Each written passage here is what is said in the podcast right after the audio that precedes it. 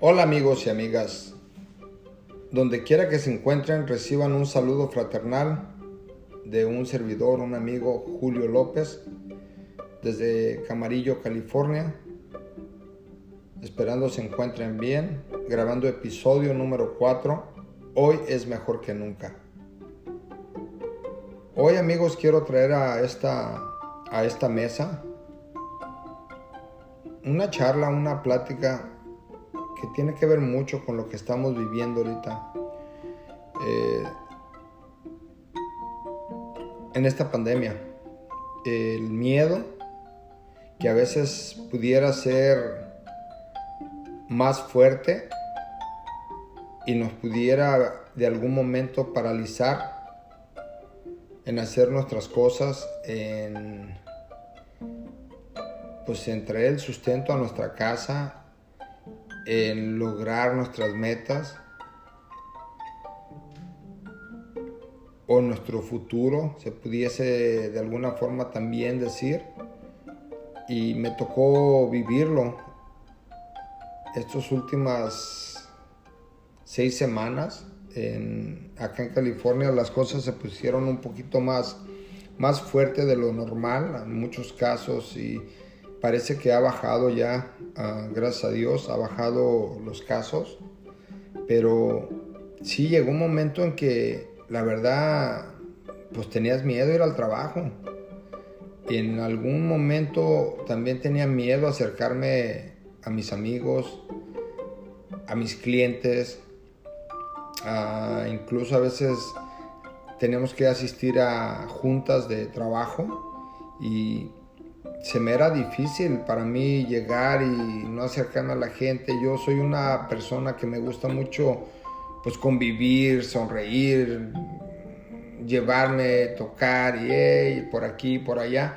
Y sabes qué, he cambiado, he cambiado mucho por el miedo a, contagiarme. Y toco madera porque hasta ahorita no me he contagiado, gracias a Dios. Mi pareja con la que vivo tampoco. Estamos hasta ahorita bien. Y, y sí, en, realidad la verdad que este miedo llega a todos lados, ¿no? Me tocó ver, platicar con mi papá en su negocio, pues tenían miedo a qué va a pasar, ¿no? Porque te llega una carta y te dice, ¿sabes qué? No puedes abrir el restaurante, nomás puedes vender comida para llevar. So, imagínate, tienes tus compromisos de pagar renta, empleados, compromisos con deudas que ya adquiriste, tus ventas se van a bajar y entra ese miedo, ese pánico, ¿qué va a pasar? ¿Vamos a poder salir adelante o no salir? Y platicando con papá, pues llegamos a un acuerdo de, de, ¿sabes qué? El miedo es malo si, si lo tomas muy, muy en serio porque te paraliza. Pero el miedo puede darte un poquito de precaución en hacer cosas que no debemos de hacer, siempre y cuando sepamos manejarlo. Y yo pienso y creo que cuando hay un problema, podemos hacer dos cosas. Una, quedarnos ahí en el problema y quejarnos del problema.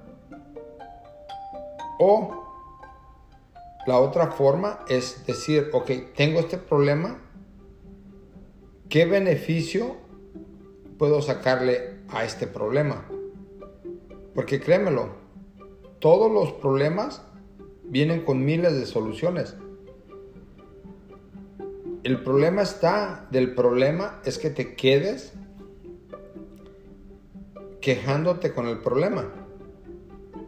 Yo he aprendido más cuando me he puesto a ver en el problema que estoy metido, he aprendido más cuando veo de dónde vino el problema. Y me doy cuenta que si en aquel momento haya hecho esto, esto y esto, hubiese evitado ese problema. Ahora, ya teniendo el problema en mano, pues hay que sacarle beneficio, porque ya, ya, ya, ya está aquí. Entonces, esto lo traigo al tema porque conversando con papá, pues dijimos, bueno, ok, solamente comidas para llevar. Pues hay que, hay que meter, a, pues bajar personal. Ya no puedes tener meseros, bartenders, los uh, gente que te ayuda a, los meseros a limpiar las mesas.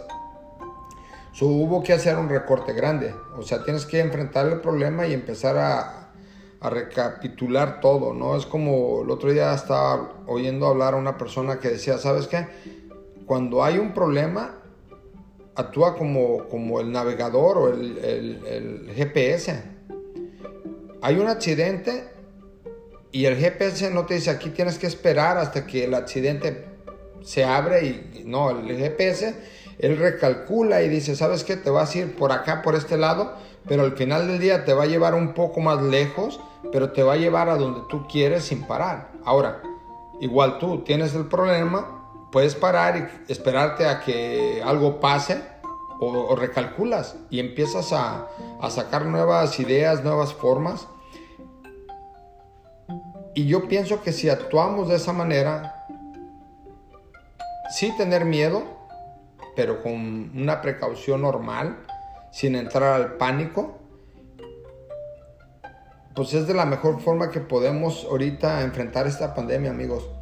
Eh, si ustedes tienen su negocio, si ustedes eh, tienen un trabajo, eh, la verdad les, les digo, recalculen, recalculen qué está pasando alrededor. No te enfoques en el problema, vámonos enfocando en soluciones que pudiesen darnos mejoría a ese problema. El problema ya está ahí, nada lo va a quitar.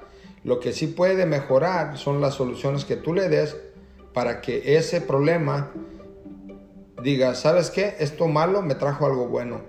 Yo soy de la creencia que cuando algo malo llega, algo bueno te trae, algo bueno te deja. Y viceversa, cuando algo bueno llega, a veces te deja algo malo. Entonces hay que hay que poner todo en balanza, amigos. hay que vivir pues con precaución, pero no en pánico. Yo uh, día de hoy pienso que es todo, amigos, lo que quería traer a esta mesa. Encontré un escrito, quería dejarlo para que lo compartan a ustedes con, con los demás.